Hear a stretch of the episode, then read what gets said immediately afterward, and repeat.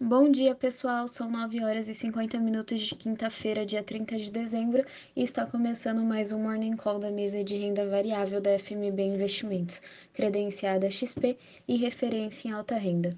O índice Bovespa fechou em queda de 0,75% nesta quarta-feira, aos 104.107 pontos com performance negativa de papéis ligados ao turismo em meio à disseminação global da variante Omicron da Covid-19, que pode determinar a adoção de restrições prejudiciais à retomada. No Brasil, na agenda desta quinta-feira, o destaque vai para o resultado do setor público consolidado, divulgado pelo Banco Central, referente ao mês de novembro. O futuro do Ibov opera em leve alta de 0,17% agora pela manhã. Nos Estados Unidos, os índices de Nova York passaram um dia ponderando possíveis efeitos da Omicron sobre a retomada.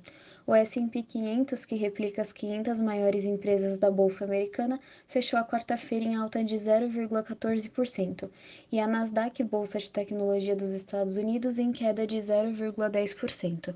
O futuro do S&P opera em leve alta de 0,16% agora pela manhã. O índice Eurostock 50 que reúne as 50 empresas que possuem maior liquidez e volume de negócios na Europa, fechou a quarta-feira em queda de 0,63%, após números recordes de internação no Reino Unido.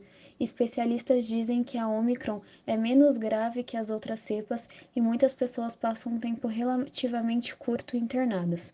O índice sobe 0,51% nesta manhã.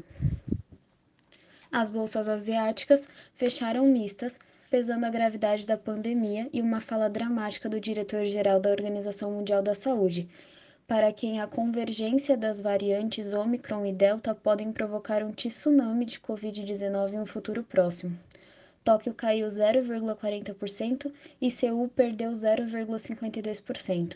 Na China, porém, a promessa do governo de apoiar a estabilização da economia com instrumentos de política monetária puxou alta de 0,62% em Xangai.